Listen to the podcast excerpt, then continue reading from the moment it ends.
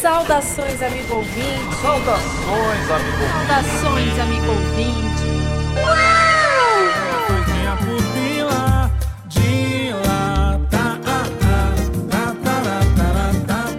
Saudações ouvinte, esse é o podcast Finanças com o Suluca. Saudações ouvinte, esse é o podcast Finanças com o Soluca. que eu te conheci, ficou difícil de viver. Seja muito bem-vinda, pessoa rica que está chegando no podcast Finanças com o Sulca. Sim, você mesmo, você mesma, porque afinal de contas, se você está aqui, é porque a riqueza já está no seu pensamento e ela vem antes do que na conta bancária. Fique sabendo disso. Eu sou a Diana Manente e este podcast é parte do projeto de educação financeira A Turminha do Sulca, que é um projeto do Cicobi Credsulca, que está aí há 11 anos levando educação financeira para a criançada, para os adolescentes, para os adultos e para a galera em geral. Nessa nova temporada, a gente vai trazer uma série de entrevistas sobre profissões. E nesse episódio, a gente vai bater um papo sobre publicidade. Isso aí, para você que está em dúvida sobre qual profissão escolher, para você que já ouviu que publicidade não é uma profissão séria, para você que já se decidiu, mas não tem a mínima ideia do que vem pela frente. Fica com a gente nesse episódio que a gente vai te contar tudo o que você ainda não sabe, mas precisa saber. Ou não, né? A gente pode deixar isso claro também. A gente não precisa saber tanta coisa assim, né, Diana? Pois é, como vocês já perceberam, já chegou aí, já chegou chegando a geração Z, né, gente? O editor oficial da Turminha do Sulca, mas com alma de estagiário, o estudante de publicidade e propaganda, Felipe Lopes, também conhecido como Felipinho. Chega mais, Felipinho. Nossa, com uma apresentação dessa, eu nunca fui tão querido e tão, e tão paulhado na mesma, assim, mesma frase, Diana. Tudo no mesmo lugar. É, é um tapa e um beijo. Um Exatamente. Amor e ódio. Então, gente, muito. Muito prazer, mais um episódio aqui do nosso podcast. Bom dia, boa tarde, boa noite para você, todos os ouvintes do Brasil e região metropolitana. Aqui é o Felipe, também conhecido como Filipinho, e hoje a gente tem um time aqui, um time de especialistas que tá, tá um show, hein? Olha, eu vou te confessar que eu tô até nervosa, Felipinho. Eu tô mais ainda, porque. Tu, por é, favor, pelo tu, amor tu te comporta hoje, hein? Que hoje a gente não pode fazer nada de errado, hein? Vai ficar feio o negócio. Beleza. Gente, para trazer para vocês tudo sobre a faculdade de publicidade, o que você vai estudar, os desafios, as etapas, a carreira acadêmica, enfim, tudo sobre esse universo. Está aqui conosco o professor Diego Piovesan. Seja muito bem-vindo, professor, e obrigada por aceitar o nosso convite, tá? Oi, Diana, Filipinho e turma. Ah, muito obrigado também. É um prazer estar aqui com vocês. É um prazer a gente poder falar um pouco mais sobre essa profissão. Uma profissão que ah, eu tenho formação ah, acadêmica, sou professor e, e, fui professor e desses, dessas criaturas que estarão hoje aqui conosco também no podcast. Então vai ser muito legal a gente poder conversar aqui sobre essa área de atuação tão ampla e tão desafiadora. Que legal! E para falar da etapa seguinte, os perrengues do mercado de trabalho, a remuneração, né, galerinha? Porque eu sei que vocês estão interessados em saber sobre o salário da publicidade, a vida real do publicitário formado. Nós convidamos o nosso colega de cooperativa, nosso colega de Credsuca, a quem perturbamos diariamente e nunca, nunca, nunca se livrará de nós. Então chega aí, Gabriel Pedroso. Boa tarde, galera da turminha. Não, acho que é o contrário. Vocês que nunca vão se livrar de mim, tá? Eu sou o Gabriel, sou uma das criaturinhas do, do Diego, né? Ah, fui aluno de publicidade e propaganda aqui na, na região sul. Trabalho na área hoje de marketing aqui da, da Credsuca, sou analista de marketing da empresa. E vamos, vamos trazer conhecimento pra essa galera aí. Together.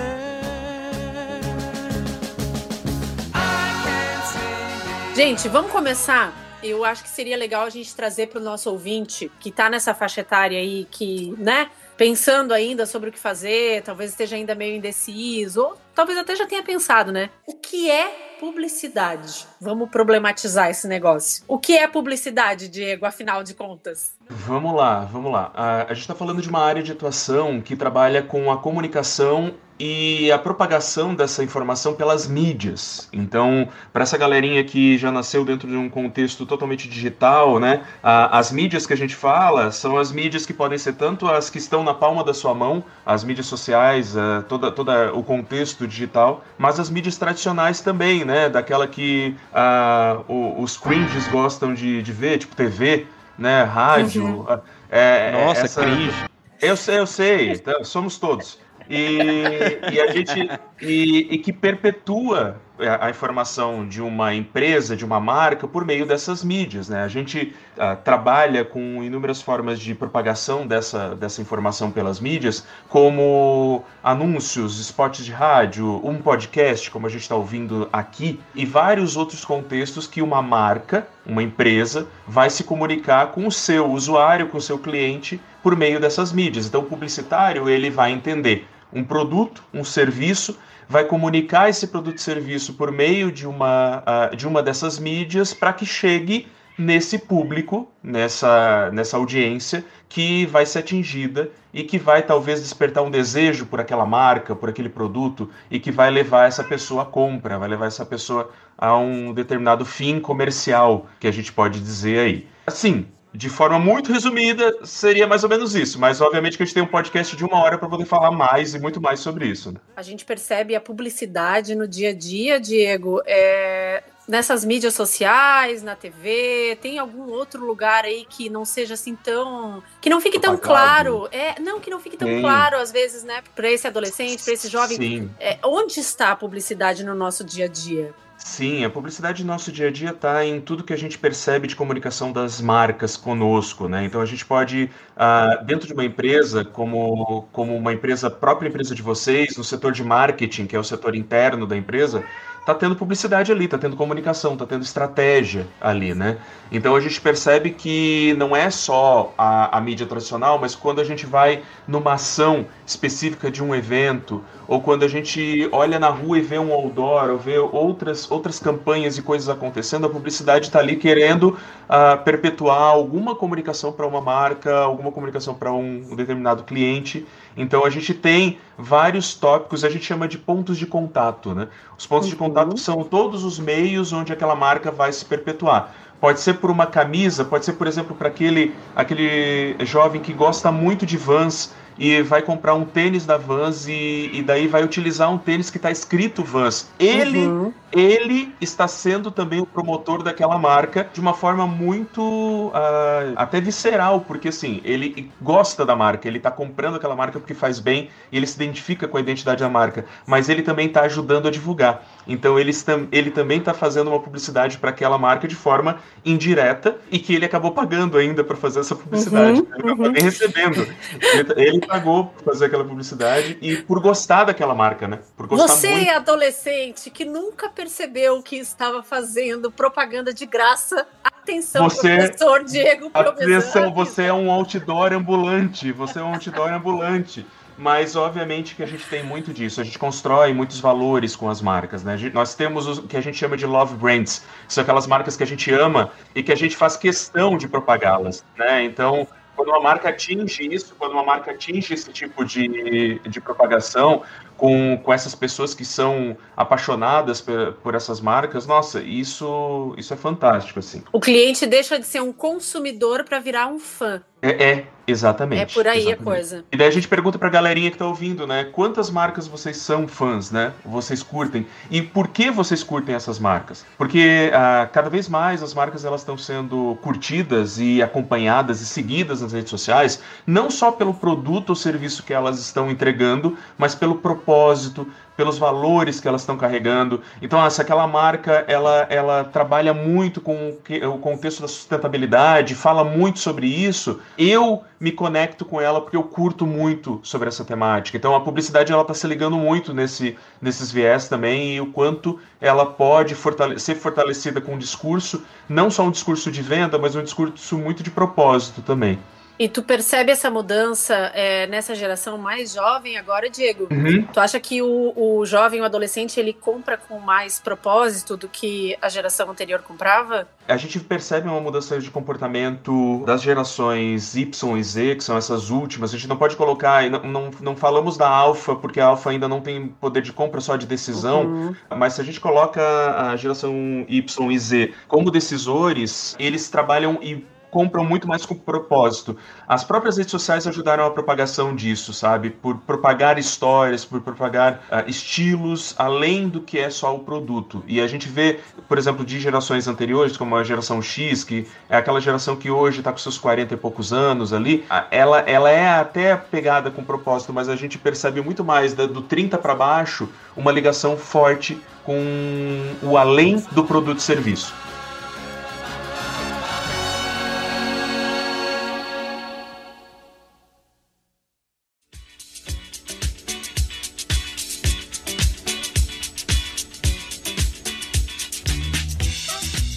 E agora eu queria. é, acho até que a gente. Eu vou perguntar pra ti, Felipinho. Oh, meu Deus, eu tô até com medo que o professor vem e dá um show desse. Eu vou falar um negócio aqui que não vai ser nem. Vou, vai ser um negócio que não vai ser nem inteligível. Eu já quero Ô, pedir Felipinho, desculpa fica, para os nossos. fica na tua, fica na tua e responde, porque tu é o público e tu tem mais autoridade para poder falar, querido. Ô. É, eu acho que tu tem que falar o seguinte, ó. É, para estudar publicidade, Felipinho, tem que gostar de quê? Olha, eu vou dar aqui a minha, o meu exemplo. Eu gosto muito de. Eu sou muito comunicativo, já diz, diz a galera. E eu gosto muito de, de mostrar. Eu sou, o, o- eu sou menino em amostrado. Eu vou lá, faço, faço uma brincadeirinha no Paint eu já me mostrava. Eu chegava, tinha lá os seus incríveis sete anos, mas mexia no Paint e achava que era um Photoshop da vida. Mas eu sempre tive essa ânsia, assim, de, de mostrar. Pegar lá, eu fazer um negócio e eu. Dizem por aí que eu sou até um menino criativo, né? Daí eu já não posso dizer muito. Mas eu gosto dessa. de, de fazer e mostrar pra pessoa e a pessoa vai lá e me pedir, ah, Fulano, faz um negócio pra mim. Daí eu vou lá e faço e eu mostro. E daí é um pouquinho de ego. É, mas tudo bem. Um pouquinho, só um pouquinho. Só um pouquinho. Às vezes a gente tem que amarrar o, o pé do Filipinho na mesa, que é pra ele não sair flutuando pela janela. Ele e o ego dele, mundo afora, que nem o, o padre do balão. Sim, sim. Se não cuidar, vai, meu- vai, vai se encontrar com o padre do balão, Filipinho. Ô, Diana, eu não sei se esse público vai saber sobre a história do Padre do Balão, tá? Isso aí Será é que não? É. Não, Diana, É, o padre do balão é meio cringe, tá, gente? É Só- cringe. É cringe, é cringe. Poxa vida. De... Dá um Google- dá um Google- Foi uma dá um furada, Google. hein? Não, mas o pessoal dá um Google eles vão, eles vão lembrar do Padre do Balão aí, vão ver. Mas o padre do balão acho que virou meme, gente. Acho que ele sabe. Sim. E o meme Ô, eterno, Diana. é eterno, né? é Quando vira meme. meme. Cara, Ô, Diana, é, como é que eu posso dizer? É, é meme é cringe. É, Continua. Ô, Diana, mas se tu me permite, ah, uma da. E daí eu descrevendo, descrevendo o Felipe, ah, vamos descrever o, o aluno né, de publicidade quando ele entra. Ele tem um perfil muito de comunicação mesmo, assim. Ah, Uhum. os introspectivos podem fazer publicidade? Podem. Eu era e eu sou introspectivo. Eu não sou de ficar ah, querendo mostrar tudo como o Filipinho fala. Mas a gente, na comunicação, a gente tem várias formas de se expressar, né? Então, por exemplo, aquele que não é talvez da oratória, do falar, mas gosta muito de escrever, ele tem um lugar muito legal dentro da, a- da publicidade, da parte escrita, da parte de redação. Aquele que gosta de comunicar de forma oral mesmo, de falar, pode ir para um lado do atendimento, pode ir para um lado do marketing, pode ir para o lado da, da comunicação. O próprio Gabriel é assim. O Gabriel é muito articulado e ele tem essa relação, que daqui a pouco o Gabriel vai falar aí, ele tem essa relação de, de comunicação muito para essa parte estratégica. Aquela pessoa que, obviamente, e- eu digo que assim, não importa se tu é mais pro só o texto, pro, pra parte visual, gráfica ou pra parte mais estratégica. O importante, o mais importante pra publicidade, pra entrar em publicidade é ser curioso. E se tu é curioso, tu vai fazer pergunta de tudo, tu vai querer descobrir sobre as coisas e, e tem muita coisa pra ser descoberta na publicidade. Então, eu, eu acho que o aditivo importante pra esse aluno é a curiosidade. E ali a gente tem aí Gabriel, tem o, o Filipinho, que são dois curiosos por natureza, são dois questionadores. E isso ajuda muito para eles se tornarem profissionais como eles são. Eu ia complementar, né, a tua informação, Diego. Eu decidi fazer publicidade e propaganda porque eu gostava de saber de todas as coisas. Eu estudava sobre tudo. Né? Eu tive uma família que. É uma curiosidade aí. É, eu tive uma família que me, me ensinou a gostar muito do estudo, né? Eles queriam que seguisse outros caminhos, é óbvio, né? A gente tentou, a gente tentou ir fazer uma faculdade de direito, mas eu vi que não era comigo porque eu gostava dessa parte criativa, né? Então, assim, eu sou profissional hoje que eu, eu, eu, eu posso dizer que eu sei de tudo um pouco, porque eu sou muito curioso, vou atrás. E a publicidade me deu isso, a paixão pela informação, para mim descobrir um produto, ver como ele funciona e saber como vender isso de uma forma positiva posteriormente. Então, é, é, é justamente isso. A curiosidade foi o que me levou para a faculdade também, falando aí na época de aluno, né? E eu era curioso, tanto que incomodei muito o Diego com perguntas, né, em, em salas de aula. É, isso não é incomodar, não. Não, não. Para professor, quando o aluno pergunta, não é incomodar. Tem outras formas de incomodação que a gente não precisa botar nesse podcast aqui. Não, Professor, posso ir no banheiro? isso é incomodar. Não, mas eu, eu, queria também dizer, porque eu falei ali antes que é, eu sempre gostava de mostrar, mas é muito isso que o professor disse também. Eu queria mostrar pra saber. Vou lá e fazer um vídeo que eu aprendi. Foi basicamente toda na curiosidade. Aprendi como se faz um vídeo pro YouTube. Eu fui lá e catei e comecei a trabalhar na turminha hoje, fazendo os vídeos e tudo mais. E eu acho que todo aluno de publicidade e propaganda, bem no seu início, assim, ele é meio que um diamante bruto. Ele ainda vai se encontrar em alguma coisa. Uhum. Publicidade e propaganda é eu ia um. falar, porque o que mais tem publicidade é coisa, né? A gente fala dos introspectivos. Exatamente. E eu estudei com, com todo tipo de gente, né? Como o Diego falou, eu nasci um pouco mais articulado, um pouco mais malandro. né? Mas a gente estudou com todo tipo de pessoa. E eu lembro dos alunos da minha sala, é, a maioria, assim, os que eram introspectivos era onde a gente achava uma fonte de tesouro inesgotável, porque eu não sei se ele passava muito tempo sozinho criando coisa, mas era sempre uma coisa muito criativa. Eu lembro de, de, de casos de trabalhar posteriormente com alguns colegas, né? Está aqui o nome do Lucas, que foi redator comigo numa, numa agência de publicidade, que era um cara incrivelmente criativo, mas também introspectivo. Claro, depois com o tempo ele vai se soltando, né? Ficou numa, numa boa e tal. Mas é, tem todo tipo de coisa na publicidade. Tem desde programação na hora de trabalhar com, com ads, com campanha, né, com, com tráfego e com outras coisas, até a parte criativa mesmo, de, de direção de, de arte, de redação. Mas tem tudo o que for possível, tem na publicidade e propaganda. Tem experimentar coisa, tem fazer cliente oculto, tem muita, muita possibilidade para trabalhar nessa área. Eu penso que é importante a gente frisar bem essa questão da timidez, gente, porque a adolescência ela é um período que traz muito isso, né? Às vezes a pessoa não é tímida ou não foi tímida na sua infância, mas nesse período específico da adolescência ela se tornou uma pessoa ou se comporta de uma forma mais introspectiva ou ela tá num momento mais tímido e eu acho que a pessoa tímida, ela tem uma tendência, às vezes, a pensar que ela não é capaz, né? Não é capaz de, desenvol de desenvolver alguns papéis na sociedade ou até alguns papéis profissionais, que a timidez dela pode ser um limitador.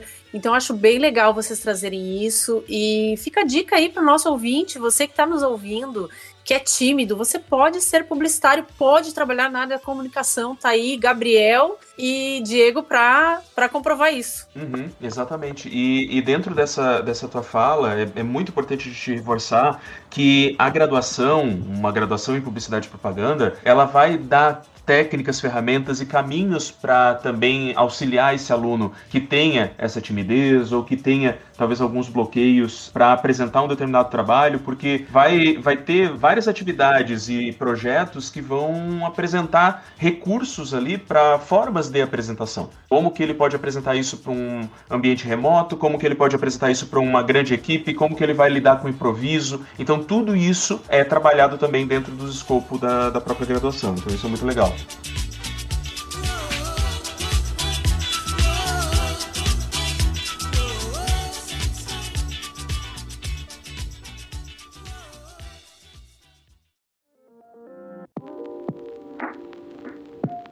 Mas assim, eu acho que é importante a gente entrar no mercado de trabalho, porque é aonde acho que o adolescente, principalmente essa geração de hoje, é tudo pra agora, né?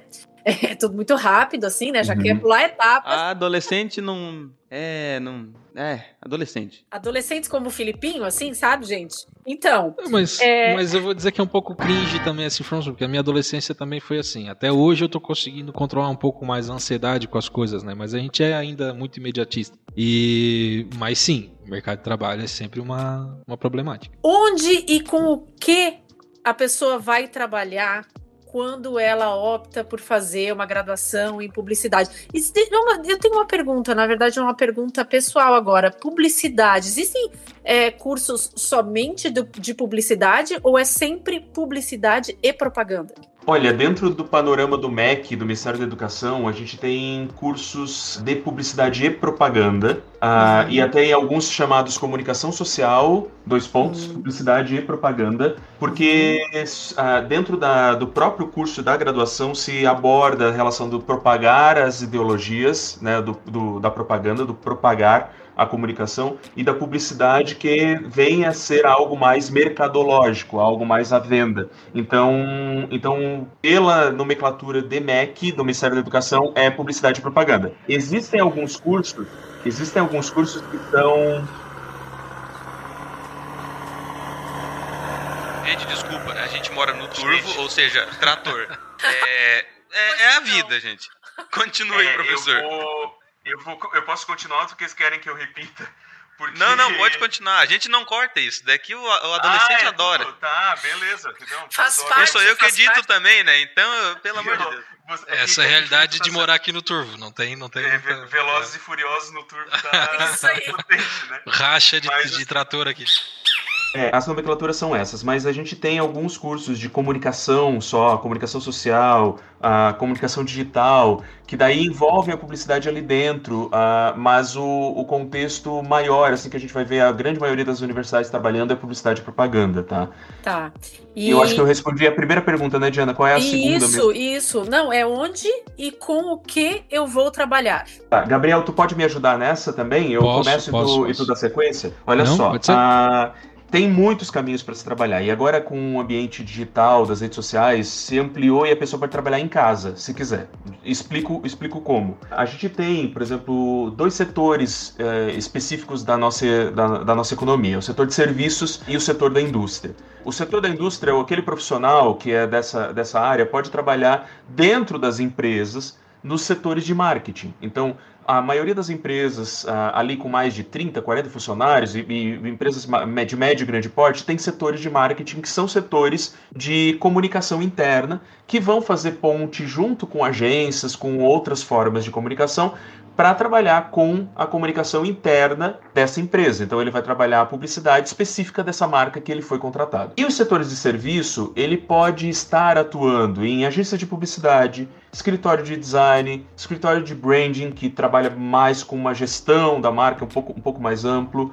Ele pode trabalhar em ah, estúdio de fotografia, porque o publicitário aprende também ah, esse contexto das áreas de fotografia. Ele pode trabalhar em veículos de comunicação, então ele pode também trabalhar em rádio, em TV. Ele pode estar trabalhando em outros setores dentro dessa, dessas áreas de, de mídia, mas digamos que o, o que todos as pessoas acabam almejando, ah, eu vou me formar em publicidade, vou trabalhar em uma agência de publicidade que é aquela que é aquela que vai abraçar todas as, a- as áreas dentro da comunicação. Só que, obviamente, a gente tem essa- esses caminhos. Ele pode sim ir para uma agência de publicidade, mas ele pode ir para a indústria, ele pode ir para uma empresa e trabalhar na comunicação dessa empresa. A gente pode afirmar que a publicidade, então, é uma graduação que vai é, entregar, digamos assim, várias oportunidades. Várias, Para esse várias adolescente. oportunidades. E, e ele precisa ficar muito atento a essas oportunidades, porque, ah, por exemplo, se ele ganha e ele tem uma expertise em redes sociais, daqui a pouco ele pode abrir um MEI,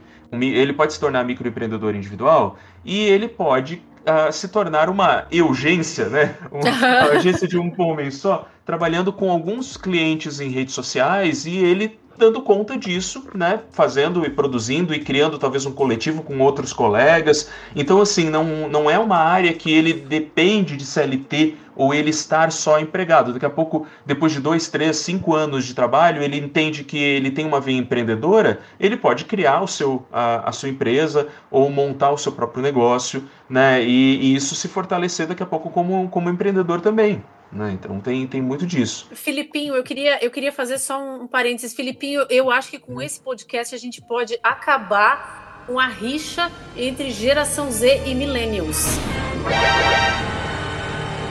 É total, né? Total. Sabe por quê? Porque geração Z precisa entender que os millennials. Sinto um abalo na força. Ó, ó, meu Deus, ó, meu Deus.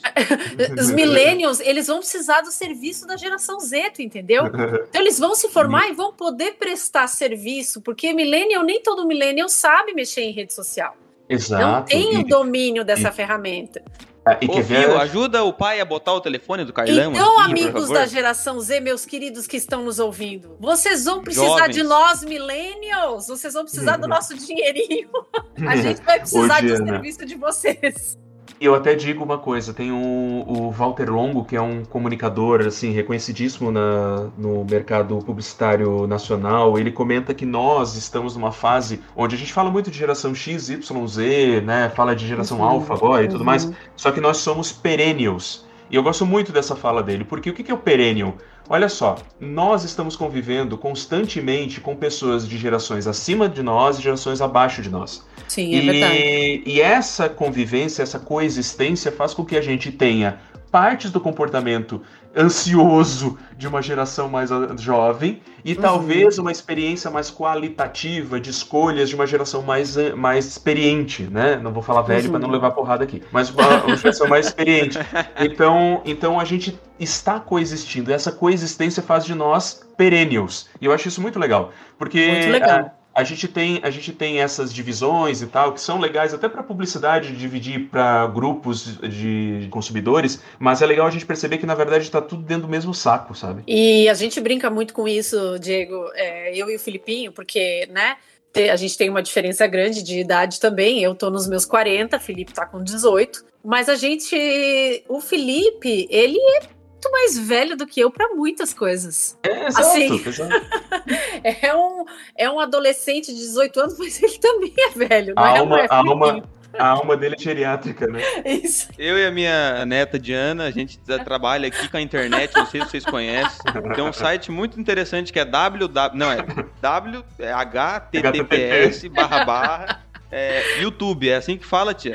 Então, mas é verdade, não é, Filipinho? A gente fala, a gente brinca bastante com isso, né? É pior que a gente, a gente- É uma mistura, é uma mistura. Hoje em dia é uma mistura de, de, de pra lá, pra baixo, digamos assim, pro pessoal mais velho, pessoal mais jovem. Ah, é uma loucura, Brasil. Ô, Gabriel. Mas falando. E os perrengues, Gabriel? Os perrengues traz que o adolescente ele quer saber. ele quer saber daquilo Não, vou- que é onde ele vai se ferrar, tu entendeu? É isso que ele quer saber. Aonde é que o calo aperta? Olha, tudo depende, tá? Assim, é- é- o Diego falando, né? Ele falou: ah, você pode ser CNPJ, você pode. Eu já fui CNPJ por dois anos, trabalhei por conta, virei uma urgência, né? Ah, e prestava serviço para empresas e para outras agências de publicidade também. Por quê? Porque, não sei se o Diego vai concordar comigo, mas eu acredito que a nossa área, aqui na região de abrangência que a gente tem, ela é, um- é- é, de certo modo nova, jovem ainda. Porque há pouco tempo, né? Teve a faculdade da SAT, que há 6, 7 anos atrás que surgiu aí com publicidade e propaganda, então os formados são, são mais novos também. Teve antes ali a Unisul, que teve alguns profissionais que trouxeram para cá para a região. Mas tem regiões aqui no, no- no sul catarinense, no, no norte rio-grandense ali, que ainda não são tão adeptas a ter profissionais dentro de empresas. Tá? Então, assim, eu tive muito mais facilidade de trabalhar numa agência de publicidade, porque a procura de empresas por profissionais era muito muito fraca ainda. Hoje está mudando essa, essa perspectiva, mas eu lembro que assim que eu, que eu concluí o curso, eu é, durante o curso, na verdade, né, eu consegui mais, com mais facilidade um estágio na área e, e aí eu fui trabalhar dentro de agências de publicidade. Trabalhei em agências por 4, 5 anos. Antes de vir trabalhar como marketing de uma empresa, né? E já trabalhei em todas as funções possíveis. Eu não, eu não trabalhei no veículo de comunicação como o, o mídia, né, que eles fazem dentro da- da- da- das rádios, por exemplo, para programar eh, publicidades e tal. Eu trabalhei como locução dentro de uma rádio. Eu trabalhei como gerador de conteúdo por muito tempo. Fui redator por muito tempo. O meu primeiro emprego né, na publicidade foi um estágio na área de direção de arte. Eu fui um assistente de direção de arte, que é o cara que faz o desenho, que abre o programa lá, o Photoshop, o Illustrator, e desenvolve a peça para rodar na rua O menino do Corel. foi o menino do Corel, entendeu? É, mas assim, em seguida eu recebi uma outra oportunidade. E aí eu fui trabalhar com o Diego, inclusive, na- no meu segundo emprego na área. E lá eu passei por todos os setores também. Eu fui desde um assistente de direção de arte, e, e aí me deram a possibilidade de trabalhar como redator e Ó, ó posteriormente o para trabalhar. curioso aí. Passou por todos os setores, ó, o curioso. É, o famoso deram a oportunidade. O Ele famoso saiu, da empresa. saiu um profissional de redação, alguém me chamou porque eu tinha, como o Diego falou, eu sou articulado dentro da faculdade e conhecia meio que todo mundo, né? Aí o, o, o dono da empresa olhou pra mim e disse assim, ó, preciso de um redator. Aí eu disse, eu. Dele assim, mas tu nunca fez redação. Dele assim, mas eu vou fazer. E aí ele me deu a possibilidade de fazer também. Ah, aproveitei pra errar, acertar, né? Uhum. Ter bastante oportunidade naquilo ali. Depois, posteriormente, consegui trabalhar com mídia e produção, um pouco de estratégia também dentro da empresa. Tudo foi na base da curiosidade. Eu quero responsabilidade, eu quero mostrar que eu sei fazer as coisas, eu quero aprender as coisas. Mas tem muita, muito perrengue. Ó, tem uma coisa que a gente não falou até agora, mas eu percebo isso porque é, eu trabalho aqui na Turminha do Sulca, no projeto A Turminha do Sulca, já desde 2016, desenvolvendo as atividades de educação financeira. Mas eu trabalho há quase 20 anos também como locutora. Hum, Locutora legal. e dubladora. Tenho essa função também. Ela vai chorar, vai chorar as pitangas, hein? Então, não, não vou chorar as pitanhas, não vou, não vou, não vou. Não, não, A raiva de publicitário. É, segurando. é, é, como é que Não, eu posso não, dizer? eu Chorar as que- pitanga é, é, é coisa de cringe. É cringe. Gente, tem uma coisa na publicidade que é a urgência. Aham. Vocês concordam comigo? É, ou sim, não? sim, sim. É Sim, uma profissão urgente. Se a pessoa é. É. ansiosa, o adolescente é ansioso, a gente diz pra ele que ele vai ter um ataque do coração ou ele consegue dominar essa urgência aí? Não, no, no decorrer Olha- ele vai criando estratégias. Ô, Diana, eu digo, eu digo o seguinte, ah, eu também tenho, faço é, o ano que vem 20 anos de profissão, assim, começando de estagiário, também como assistente de arte, até como o próprio Gabriel começou. Trabalhei durante 10 anos em agência. Peguei uma época, e Gabriel, essa relação de, de termos, possibilidades e oportunidades, ela é muito cíclica dentro da nossa área, porque quando eu entrei, eu peguei uma época que tinha muita, mas muita agência de publicidade. Faltava profissional para a quantidade de agências. E elas foram na- ah, definhando, porque na verdade se percebeu que não precisava de tantas no nosso, no nosso mercado. Então a gente vê hoje, pode contar nos dedos, cinco, seis que são ah, grandes empresas de As comunicação. que sobraram daquela época. É, exatamente. E, e daí, e uma das coisas, ah, Diana, que eu percebo é que já existia esse senso de urgência. O Per falou de perrengue, né? Eu acho que o maior perrengue, talvez, que eu já tenha passado foi dormir em agência, Olha só. trabalhar, virar noite trabalhando pelo senso de urgência de entregar uma campanha publicitária em poucos dias, sabe? Mas eu vejo que hoje as agências já estão um pouco mais entendidas sobre as relações ah, humanas dos seus profissionais e já não, não ah, assim, ó, ok, tem que entregar, vamos correr, mas não vamos passar de um determinado horário, sabe? Uhum, Porque também tem vida aí pós ah, trabalho. Então algumas já estão muito muito alinhadas a isso. Outras nem tanto, mas a gente não vai precisar Sim. falar aqui. É, Mas, a, mas assim, é, a- existe hoje o senso de urgência, além do fator publicitário, o fator ah, mundo, né? O nosso fator ah, digital nos traz esse senso de urgência cada vez mais, né? Porque a gente está com as informações, com as coisas na mão, e isso faz com que todo mundo ache que precisa daquilo para ontem, né? E esse ontem, esse ontem já passou, né? Não, não, ah, por isso que eu digo que grandes empresas que trabalham com comunicação, elas ó, eu- e grandes não precisam ter número de pessoas muito muito número de pessoas tá? Pode ser duas pessoas três mas é pelo grande de grandioso trabalham com planejamento. E aquela empresa que sabe trabalhar com planejamento e organizar seu, seu planejamento mesmo lidando com os imprevistos e a publicidade ensina isso tá? Uma graduação ensina isso. Ajuda a evitar essa essa urgência das coisas que tem que ser gravadas e, e, e daquele famoso a, a pressa vai, a vida fica, né? Que, é Uhum, o, uhum. que é o que acontece muitas vezes, que a gente tem que correr e muitas vezes o negócio vai ser revisão e daí gera talvez um custo gigantesco para a empresa por conta de um erro que, que aconteceu, né? Então, a- a- o senso de urgência, ele, ele vai existir, não só na publicidade, tá? Em várias outras áreas, mas eu vejo que já tem empresas mais responsáveis já lidando com isso, tá? Ah, de uma forma mais saudável, digamos assim. Saudável, exatamente. Eu lembro, eu lembro de quando eu começando, começando a trabalhar na área, eu lembro que no primeiro ano eu fiquei, acho que o Natal, a madrugada inteira trabalhando para entregar um catálogo.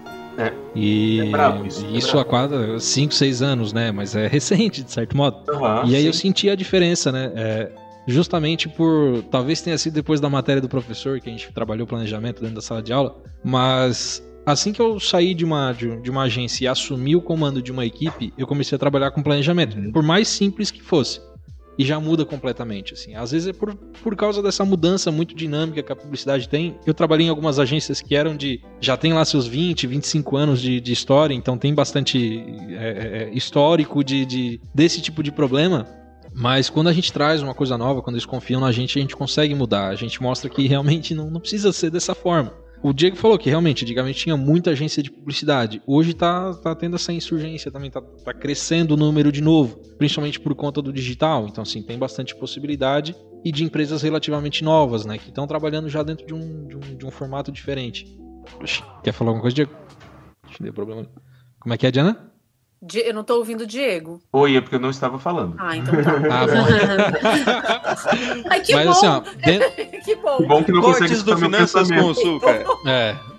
Mas perrengue, gente, tem de qualquer jeito. Sim. Sabe? É, tanto, tanto publicidade em agência quanto freelance. Nossa, quanto freelance eu me ferrei, assim, ó, fazendo a parte do freelancer e não recebendo. Tem gente que É. me deve até hoje, não Quem pagou. nunca, né? Até É, eu, que, então, não, que não assim, tenho 20 anos de história é. do, do pessoal aí que tá falando, Aí, já aí, sofri aí, uns perrengues desse É. de, de freelance. Ai, ai, o caderninho agora nas costas. Death Note, né? Não, não. Se é pra chorar as pitangas, eu vou- não vou citar nomes porque é feio, mas assim, ó.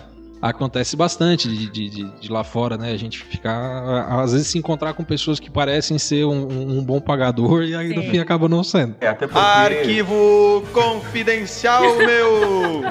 até porque, né, Gabriel, a gente tem uma, uma situação que quando tu assume as rédeas de- do teu próprio negócio, tu além de ser publicitário, tu acaba sendo empresário. E Exatamente. o, e o Exatamente. fator de ser um empresário, tu tem que administrar várias relações de conta, tributações e, e outros, outros meandros aí, por exemplo, cobrar alguém, né? Ah, isso não é algo que talvez a gente vá vai eh, trabalhar dentro da publicidade. Como que eu cobro alguém que está me devendo, né? Então, e- Uhum. Exa- são questões, exatamente. são questões Então- e que são que são complemento de qualquer outra profissão, né? Daqui a pouco ah, um, um outro profissional que venha de outra área e tal e, e que vai ser profissional autônomo, né? Ele vai ter que também ter esses, esses eh, fundamentos, né? Então isso é, é- é- são complementos além da área, né? E tu, suge e tu sugere que, digamos assim, ah, me formei em publicidade e propaganda, mas eu quero ser uma urgência, ou Uhum. então eu quero abrir uma agência, eu quero ser um empresário também. Tu sugere cursos de, de formação na área de administração, uma especialização? Tem alguma algum Eu, é, caminho, é assim, eu- Diego? Diana, assim, o caminho que eu vou que eu falo, obviamente, é um ponto de vista da minha lente, né? Então é Uhum. interessante ter de outros também. Mas assim, a, a minha experiência e o que eu acredito é o seguinte: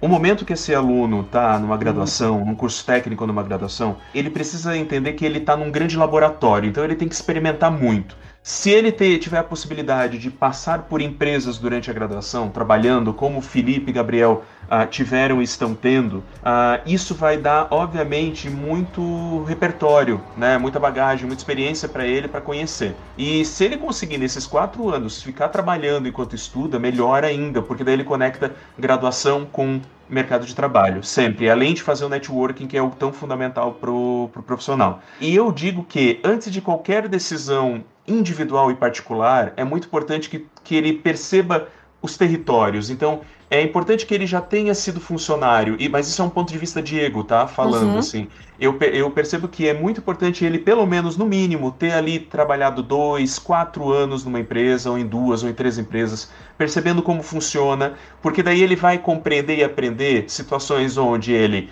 pode fazer algo parecido porque é muito inspirador ou não vai fazer daquela forma porque é muito tóxico. Então, são coisas que vão ser interessantes porque se, digamos, conectam muito com o que ele também vai ver na graduação. Então, é a, a minha indicação é Faz a graduação trabalhando em empresa, se tiver essa possibilidade, trabalhando em, agência, se conseguir a, a possibilidade de oportunidade, vai aprendendo, vai errando, vai testando as coisas, não tenha medo, até os seus 25 anos, de errar isso, não, não, não tem uma, não é depois dos 25 pode errar, não, não é isso, Sim. tá? Mas é, é- não tenha medo desse, desse momento de aprendizado até a for- a formatura ou, ou um pouco depois de experimentar, testar, sair e se frustrar. Não tenha medo disso, porque isso tudo é escada para crescimento. Tudo isso é escada para crescimento. E, claro, que depois, numa especialização, até os próprios cursos de graduação ensinam empreendedorismo, tem umas disciplinas que são o suporte, mas elas não são o curso, né? Então é, é bom deixar claro. Então, uma especialização, uma consultoria com o Sebrae ou com outras instituições que ajudam a ter esse entendimento de negócio é muito legal. E se daqui a pouco, dentro da própria graduação, pelo, com, pela rede de amizade, se abrir uma possibilidade de uma de uma empresa que vai ali criar uma sociedade com um amigo ou com algum parceiro, com alguém que está ali próximo, por que não, né? Experimentar eu acho que é importante. A, a, gente hoje já, diferente dos nossos pais, daí eu falo aqui com a Diana, não com o Felipe e com o Gabriel, que os pais estão quase à nossa idade, mas diferente dos nossos pais, que tinham aquela a carteira de trabalho durante o, a vida inteira numa empresa, a gente não tem mais essa relação de sujar a carteira, né, como, como se falava uh, antigamente. Antigamente. Né? Então é, é, é uma relação de, ok, vai aprendendo, seja ético, tenha ética, tenha uma relação muito de respeitar a empresa que você está, eu acho que isso é muito importante, e de se respeitar também, né? De entender os seus limites também, porque não vai, por conta de talvez um salário que é um pouquinho maior que o outro, ficar num ambiente que é tóxico e talvez pode ser prejudicar, prejudicial para ti, enfim. Aí a gente já está entrando no papo coach aqui, né? Mas é, é que esse papo ele flui muito para isso, principalmente para o jovem que está nesse uh, momento de descoberta, né? Eu, é, penso que está muito alinhado, Diego. Eu penso que está muito alinhado com. A gente, no, no, último podcast que a gente gravou, a gente falou sobre isso também, né? Eu acho tá uhum. que está em voga. O jovem, atualmente, o adolescente, ele tem trazido essa questão da saúde mental, né? A gente uhum. até citou os Jogos Olímpicos, né? Que se levantou essa, essa pauta também. Os atletas uhum. de alto rendimento também é, trouxeram isso, né? Essa questão da saúde mental e o quanto isso tem tem sido um, uma coisa complicada de lidar. E eu vejo muito isso no adolescente hoje em dia, tá? Eu acho que eles levam isso muito em consideração. Uhum.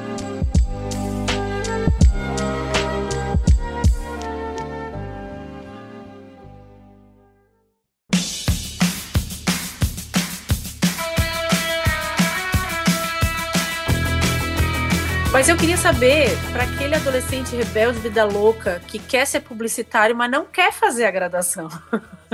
Ele pode ser publicitário sem graduação? Ele consegue se inserir no mercado? Qual é a opinião de você sobre isso? Acho que essa aí é para todo mundo. Acho que o Filipinho pode trazer também um pouco, porque ele começou a trabalhar antes de entrar na faculdade, uhum. né? O Gabriel já não, já, já entrou na faculdade, não sei, acho que não fazia nada antes, né, Gabriel? E qual é a tua visão também como professor disso? Não, Diana, o, o Diana trabalha desde os 16 anos, né? Fazia não, não, bastante não. coisa antes. Não, não, mas tu trabalhou na publicidade antes? Não, não, não trabalhei né? com administração é, de empresa. É, não, foi isso que eu quis dizer. Uhum. Eu não tô, ah, eu não tô não dizendo. Fazia nada, né, Mel? não tô dizendo que é Gabriel era um des... Gabriel era um largado às traças, não fazia nada. Gabriel né? era um ator. Ah, ator.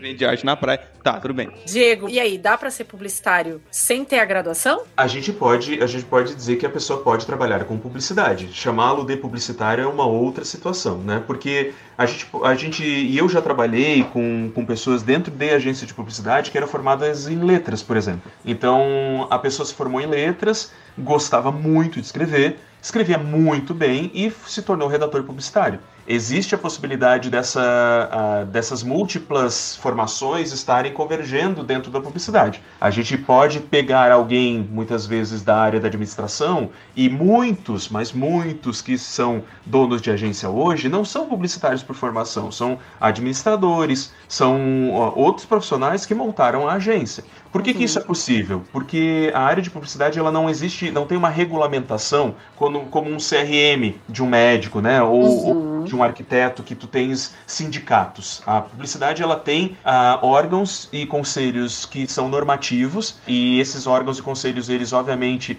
têm as suas normas para condução do que é publicado na mídia, de, do que é uh, publicado pelas, pelas empresas. Então a gente tem conselhos tanto uh, estaduais aqui em Santa Catarina e nos outros estados quanto nacionais, só que não existe essa regulamentação. Então aquele jovem, 16, 17 anos, que gosta muito de redes sociais tá louco para trabalhar e ainda não quer fazer a graduação, ele pode pegar um estágio numa agência, sem sombra de dúvida. Se ele talvez apresentar um portfólio que essa agência se crie sintonia e tenha essa disponibilidade de vaga, ele pode estar tá lá entrando como menor aprendiz, como estagiário. Uh, daqui a pouco ele pode sim ser fichado com alguma terminologia. Eu, por exemplo, estava fazendo publicidade e propaganda e comecei a trabalhar uh, logo de seguida que terminei meu curso técnico. Então eu nem, nem estava, eu já trabalhava em agência sem estar na graduação ainda.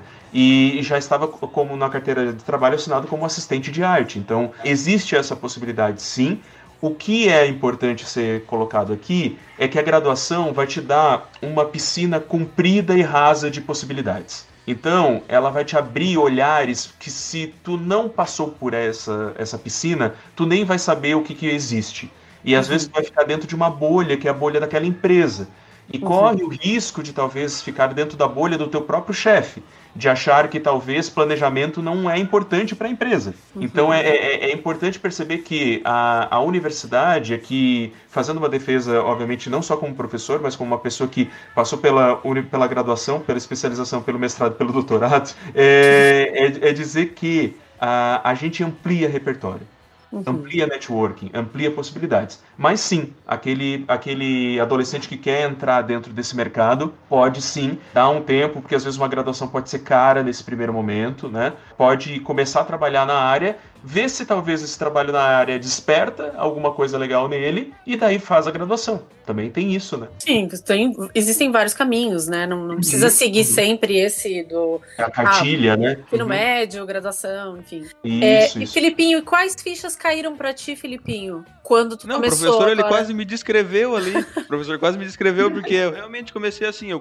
eu gostava, já tinha essa ânsia de, de criação, eu editava os vídeos assim para amigos, botava na internet e tudo mais. E daí até que um dia fui chamado pela turminha do tra- eu fui já tra- trabalhava antes mesmo de imaginar que eu faria publicidade e propaganda, como eu disse até no episódio passado do podcast, eu queria ser físico ou ser arquiteto, assim, profissões assim muito perto, e depois eu fui jogado mais para longe ainda, publicidade e propaganda. Mas a experiência que me trouxe estar ali na empresa, vendo como é que é o planejamento, como é que funciona, isso me despertou o amor pela publicidade e propaganda, e é por isso que eu tô hoje cursando esse, cursando esse curso, olha só. Uhum. E e antes mesmo de estar lá na faculdade, eu já tinha meu crachazinho lá, assistente de comunicação e marketing. É, eu, eu considero ser mais difícil, realmente, para as pessoas que não fazem o curso de comunicação, né? Ah, trabalhei com todo tipo de pessoa, como eu falei. Trabalhei com todo tipo de geração também. Eu via muita gente da geração mais antiga, né? Para não dizer os velhos também, muitos deles sem formação. Apesar de ter muito conteúdo, mas sem formação. Eu via isso como uma dificuldade para que eles se sentissem parte daquilo ali. Então, assim, às vezes ficava 10, 12 anos dentro de uma agência de publicidade porque cresceu ali dentro, mas não, não, não, não cursou a, a universidade e não sabe como é que é lá fora. Então, às vezes, deixava de trocar de empresa, de, de, de crescer profissionalmente, vivia com base naquilo ali porque ele não, não descobriu como é que era o mundo lá fora. Gente, para finalizar, eu queria que vocês trouxessem, assim, de uma forma bem objetiva, a questão da remuneração, a questão do salário, ou quanto mais ou menos pode se chegar um publicitário a ganhar como freelancer. Eu sei que isso não é um, um- é uma coisa exata, a gente está falando também de aqui da região sul de Santa Catarina, né? Não sei se o Diego de repente tem algum, alguma outra informação, algum outro piso nacional que possa trazer, ou mesmo o Gabriel. Mas eu acho legal que os adolescentes, eles têm muita curiosidade a respeito disso. Alguns jovens também, às vezes, decidem as suas profissões muito baseados nessa expectativa de remuneração. Se a gente entrar aqui nessa problematização de se está certo ou se está errado, a gente vai longe, vai ter que ter um outro episódio, né? Mas eles se importam com isso e eu acho importante a gente trazer para eles, tá? Posso puxar o gancho, Diego? Puxa, puxa. Eu vou fazer o seguinte, tá? Eu vou falar da minha experiência como publicitário e a minha experiência profissional em relação ao salário. No primeiro semestre de faculdade, eu, eu, eu tive a oportunidade de abrir uma empresa júnior dentro da faculdade. Não ganhei nada por isso, ganhei curso de capacitação. Segundo semestre, eu consegui uma vaga de estágio para trabalhar como assistente de direção de arte. Sendo bem justo com vocês, o salário que eu ganhava não era ruim para um estagiário, eu ganhava em torno de 1.200 reais. Alguns colegas na época que trabalhavam comigo, eles tinham a- a- a- também vagas de estágio em algumas empresas e a, e a média também era em torno disso, ia de 800 até 1.200 reais, mais ou menos. Acaba sendo o salário mínimo, né, Gabriel? Um pouquinho mais do salário mínimo pra... É, E para um estágio de seis horas é um, é um valor até interessante para início, né? Porque acaba pagando a faculdade, e é ótimo. sobrando Paga um pouquinho. faculdade, é, Uhum. transporte, né? Tem, tem outras coisas que a gente tem aí o, o custo. Eu, justamente, eu tinha que pagar a faculdade, então parte desse salário meio que morria. Mas eu tinha a oportunidade de trabalhar e manter minha faculdade, o que era muito bom.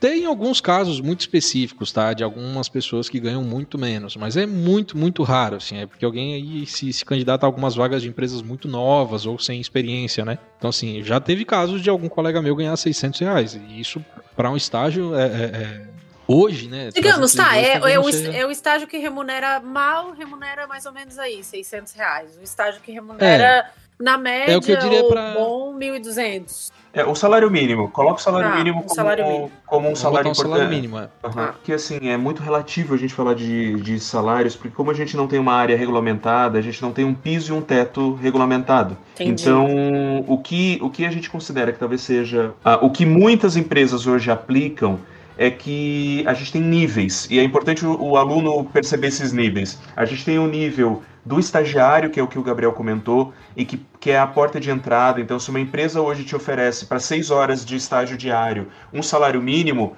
agarra. É bem provável que o salário ele, ele migre ah, de 1.400 até 3.000 e pouco, 3.200, assim. E quem já está um pouco mais, digamos, há quatro anos formado, cinco anos formado dentro de agência, é bem possível que fique dos seus três e pouco até os seus quatro e pouco, a não ser que assuma alguma algum cargo de gestão. E daí é importante ter isso, porque às vezes, dentro da, da- do setor de criação, por exemplo, eu já fui assistente de arte, migrei para diretor de arte 1, diretor de arte 2, diretor de arte 3 e depois fui diretor criativo. O diretor criativo é aquele que coordena todo o núcleo de criação da, da agência. Então, o diretor de criação ele tem um salário a- acima como algo que vai, vai ser a- até consequência do, do seu cargo de gestão e daquilo que ele vai a- a- assumir. E de coordenação Então, de uma equipe. E de coordenação de É uma o, equipe. é o encarregado Diana, da isso. equipe, né? É, é aquele que vai responder as broncas, né? E vai ser o que vai, obviamente, gerir a, a orquestra, né? Mas isso só vai acontecer, obviamente, depois de alguns anos de, de profissão. Ah, é bom deixar isso claro pro, pro aluno, a não ser que ele vire dono do seu negócio, daí vire CEO, CEO, né? É, coloque si no. LinkedIn, tem, tem, é CEO de si mesmo, né? E então é muito relativo a gente poder dizer isso, mas é importante dizer que Cuidado, eu acho que esses são os cuidados. Cuidado para não entrar em nenhuma empresa que não te gere nenhum tipo de contrato. Não vai só pela lábia, talvez, daquela empresa que diga, ah, não, depois a gente te, te contrata, depois a gente te diz que não faz nenhum, nenhuma questão de te colocar como estagiário ou trainee de, ah, de forma legal. É muito importante que as coisas estejam no papel. É muito importante que as coisas estejam ou no papel ou na tua carteira de trabalho, porque sim, existem os picaretas, eu acho que é importante a gente comentar, que vão dizer que ah, daqui três meses a gente te, te contrata e na verdade nem te estagiou ainda, né? Porque daí não vai pagar encargos, não vai pagar nada dessas coisas. E tem, tem isso no mercado, assim como tem de outras profissões, mas Sim. tem gente muito séria, a grande maioria são, são profissionais muito sérios, que aprenderam dentro desse, desse mercado e, e assim, é uma área que ah, o Gabriel comentou que o primeiro negócio dele que ele trabalhou foi uma a- agência dentro da própria universidade, ele não ganhou nada financeiramente, mas pode ter certeza que ganhou muito aprendizado ali e não é não, querer ser tem, tem hoje por causa. é, não querer ser demagogo nessa, nessa fala, mas eu acho que nesse primeiro momento o salário ele é importante para dar sustentação e muitas vezes pagar aquela graduação e sair da dependência do pai e da mãe, sim, muito importante, mas também dá um toque, dá uma, uma, um entendimento importante sobre o quão se aprende com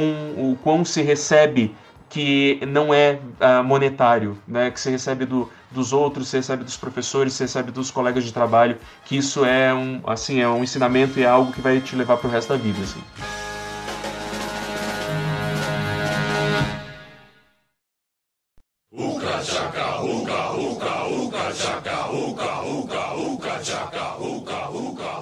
Meninos, eu acho que a gente poderia ficar aqui horas e horas. O papo tá muito bom, mas Gente, eu isso acho daqui tá que... sendo uma aula pra mim, porque por incrível que pareça, eu tô quieto. É, é- é muito raro eu ficar quieto. Mas se Não, não, mas tem isso não- pergunta, mas se não tem nenhuma pergunta, Felipinho, manda uma pergunta aí pra nós. Ah, gente, eu, eu, tô- eu tô mais. Eu, é- é- é- eu não consigo. Tá eu não sou gago. capaz de opinar. Ficou gago. Eu tô gago. É que é, é muita coisa. A gente tem dois monstros da publicidade Oh, propaganda não, aqui. não, não, não, menos, bem menos. Eu e o professor, também tem o Gabriel. É, e. Não, eu Desculpa, vou, eu Diana, vou, até eu vou falar já. vocês assim, ó, eu ouvindo vocês falando, E eu acho que vocês trazem essa característica e foi muito legal. Acho que foi muito. Foi um acerto mesmo é, trazer vocês dois para falar da profissão publicidade, porque vocês são dois apaixonados pela publicidade. E esse carinho, assim, que vocês nutrem pela profissão, isso é muito perceptível na fala de vocês. Eu já tô aqui querendo sair daqui, inclusive, prestar vestibular para publicidade.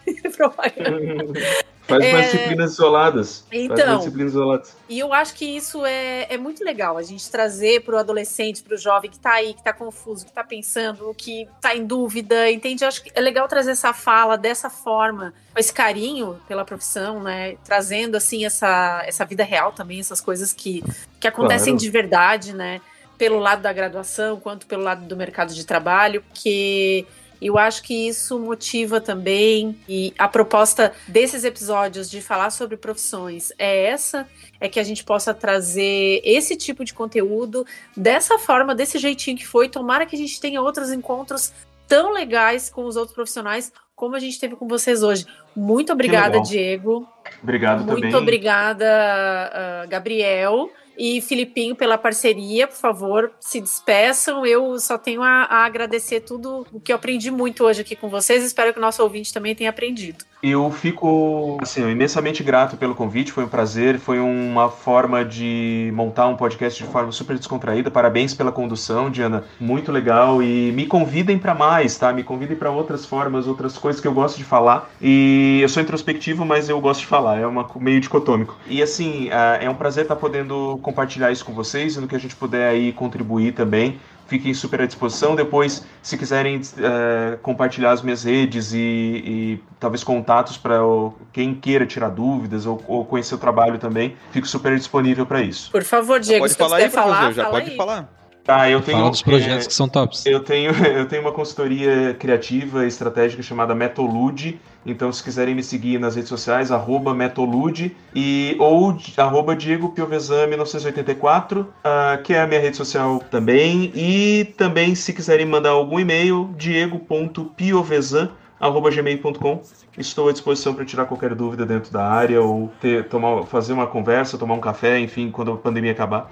E a É. gente, né, e a gente fica aí disponível sempre para auxiliar esses novos criativos a entrarem no mercado. Obrigada pela Professor, só- generosidade, Diego. Ok. Só uma pergunta. Tem, tem, um, tem um site do Metolude também, né? Tem, tem o site do Metolude, volta e meia- metolude.com.br. Uhum. Volta e meia eu tô lá baixando os, os, os métodos É, criativos tem- lá pra tem que atualizar, Uso atualizar. bastante. é. Eu tenho que atualizar Não, coisas. então atualiza que eu entro, eu entro bastante, pode atualizar. Show. Não, então, Diana, é, eu acho que resume muito bem o que tu falou ali em relação a ser apaixonado pelo, pelo que faz. Eu, eu, eu, falo, eu trato dessa forma.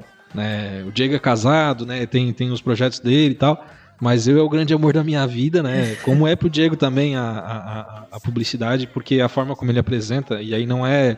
Não é rasgando elogio, Diego, é porque realmente em sala de aula tu, tem a noção do que é ser um, ser um bom lecionador né, de, de publicidade. A gente aprende muito por questão também das, das metodologias que ele traz para dentro de aula. E a gente sempre é acostumado a ouvir de algumas pessoas: ah, publicidade é uma loucura, não tem método. Não, ele traz uma forma muito bem é, é, resolvida do que é publicidade, traz as metodologias criativas e tal. Uso muito as ferramentas que a gente aprendeu com ele, inclusive, e estou sempre me atualizando, né, sempre estudando sobre novas ferramentas. Mas é justamente isso, Diana, a gente tem que amar aquilo que a gente faz. Eu complete- completamente apaixonado pela, pela minha profissão, porque ela me dá a possibilidade de ser criativo, de conhecer pessoas, de desenvolver pessoalmente, de desenvolver eh, profissionalmente. Participar de projetos como esse da Turminha do Suca, porque quando vieram com a ideia eu achei genial a gente trabalhar com um público específico, né? Da, da- de uma galerinha mais, mais querendo fa- fazer alguma coisa de- depois do, do, do ensino médio, né? Querer crescer, querer evoluir. E acredito que é isso. Acho que, é, em resumo, seria isso mesmo. A gente é apaixonado pela profissão, sei que o Diego é também, que continue assim por muito tempo. Muito obrigado pela, pelo convite. É muito amor no ar, gente. É muito amor no ar. O amor está no ar, hein, Filipinho? O amor está no ar. Quem é muito amor pela diria? profissão. Quem diria, Filipinho, que a gente terminaria esse episódio assim, hein? Com amor, gente. Não, com amor. Eu com também amor, queria agradecer muito aos dois que participaram aqui. Eu, eu que trabalho junto com o Gabriel, já aprendi muito com ele também. O professor Diego também. Tem técnicas que o professor ensinou ali pra gente, alguns métodos que até hoje, tipo, eu tô bobeando ali na turminha eu uso pra criar alguma coisa nova, pra pensar diferente. Então, sensacional. E antes da gente terminar esse incrível podcast da turminha do Sulca, eu venho agora com um pedido especial para nosso Mas antes, antes do pedido, tu podia é, divulgar as nossas redes sociais, né, Filipinho? Manda aí. É Acho, importante hoje em dia também, né? acho justo e, inclusive, bota crédito suca nisso aí, tá? Só pra ajudar. Então, siga a Turminha do Sulca nas redes sociais. Temos nosso Instagram, arroba a Turminha do Sulca. No canal e do YouTube, onde você pode ver vídeos sensacionais editados por um monstro da edição também conhecido como eu. É a Turminha do Sulca. Temos o TikTok, porque somos geração Z. Também é a Turminha do Sulca. E, sei lá, se quiser mandar um e-mail, a turminha do Sulca, arroba credisulca.com.br. e a grande novidade do momento que acabamos de lançar. Www.aturminhadosulca. www, exatamente, www.aturminhadosulca é o nosso site.com.br, claro, esqueci de citar isso. A Turminha do Sulca é o nosso site, onde você pode encontrar a nossa agenda, o que a gente faz, quem é a gente, conhecer quem é o Sulca, afinal, você aí que está chegando agora. E posso fazer agora o pedido? E pode Posso- divulgar a Credsuca também, né? Que o nosso amigo Gabriel pediu aí. Coitadinho, tá trabalhando, Eu tá vou- se esforçando e tu tá É. sabotando o coleguinha. Divulga tu. Vocês falando aqui, às vezes eu puxava ali o WhatsApp, ô Logans, como é que tá aí, como é que tá a coisa e tal. Não, mas olha só, gente, é só divulgar aí, além do arroba Cicobi Credsuca, que é a nossa rede social, que tá bombando, a gente conseguiu desenvolver muito bem aí nos últimos 5, 6 meses. Gente tá chegando no número de 7 mil seguidores daqui a pouco. Se puder ajudar a gente nessa, nessa jornada aí, agradeço muito. E também divulgar um outro projeto que é da Credsuca, que tá começando agora, que é o Amabio, né? Ali fica próximo, fica na- no setor ali fica próximo de vocês também. Aí só queria botar o arroba projeto Amabio também pra dar uma ajudada aí no pessoal. Que vamos ter um podcast também exclusivo com o Amabil para conhecer é Teremos, teremos. num futuro próximo. Agora Acho sim, justo. Filipinho, faz o teu pedido. Agora sim. Filipinho. É o, é o meu momento, é o meu momento. Ô, Professor Diego, Diego, queria Piovesan. pedido, Diego. Olha aí, agora Oi. veio, não queria, tu queria, tu disse pro Filipinho antes pra ele fazer uma pergunta, ele não vai fazer uma pergunta, mas ele vai fazer um pedido. Eu vou fazer um pedido. Pedido? Eu já sou comprometido, É. Felipe. Não, não... Não, mas é outro. Esse daí a gente deixa pro tempo. Mas o pedido que eu tenho, professor, para terminar esse podcast de maestria, eu queria te pedir uma música pra gente finalizar. Uma música? Meu Deus, Uma mas música. eu.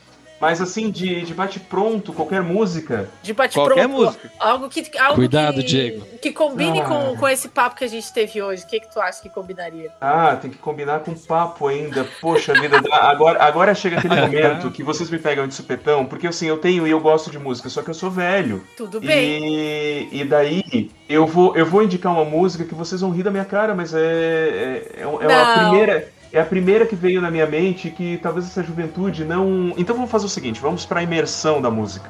Ah, vamos. ah, Com medo de explicar. a, é, não. A música que eu quero indicar é uma música que me traz muita tranquilidade. E eu gosto de ouvir ela quando eu tô meio estressado. Então, é uma música brasileira, uma música ah, cantada pela Marisa Monte, chamada Vilarejo. Ui. Oh, mas é É lógico, é lógico, Cara, é bem né? É lógico, né, Felipe, que tu nunca ia imaginar que eu ia falar isso. Tu ia imaginar que eu ia sugerir o quê? Um Rihanna aqui? Não, não. Ah, Eu adorei. eu Professor, a adorei. gente já teve podcast que terminou com NX0. Então, depois dessa, É, agora pois é. Com esse Pessoal, povo. Era para ser um podcast de profissões, publicidade, mas se tornou um podcast romântico. Então vamos voltar com o vilarejo de Marisa Monte. Vamos lá, Vilarejo de Marisa Monte. Já tá Só tocando. sucesso. Com você. Já tá tocando. Um beijo, pessoal. Tchau. Obrigada. Até a próxima. Ô, eu não tenho direito à música? Tu quer pedir Poxa, uma música quer escolher a também? música do início? É, Escolhe a Oh. música do início. ô, Gabriel, coloca. Bora, vai, vai a jogar tua, no vai, chão. vai a tua no meu lugar. Música vai. do início, então, Gabriel. Maestro Billy. Deixa eu ver. Toda a Cátia do Caldeirão. É. Ó, eu vou. O Diego veio no, no Marisa Monte ali, eu vou num Pericles, tá? Gosto muito. Eu gosto muito do Pericles, boto aí também. É uma música que me relaxa quando eu tô estressado do, do serviço. Então né? vamos começar esse podcast com Pericles e terminar com Marisa Monte. Perfeito. Muito obrigado, você ouvinte. Um beijo pra você. Lembre-se, use máscara, afinal ainda não terminamos a pandemia. Se você tiver na idade, se vacine e um beijo. Um beijo, gente. Tchau, tchau. Até a próxima. Tchau. Valeu, tchau, tchau meninos e essa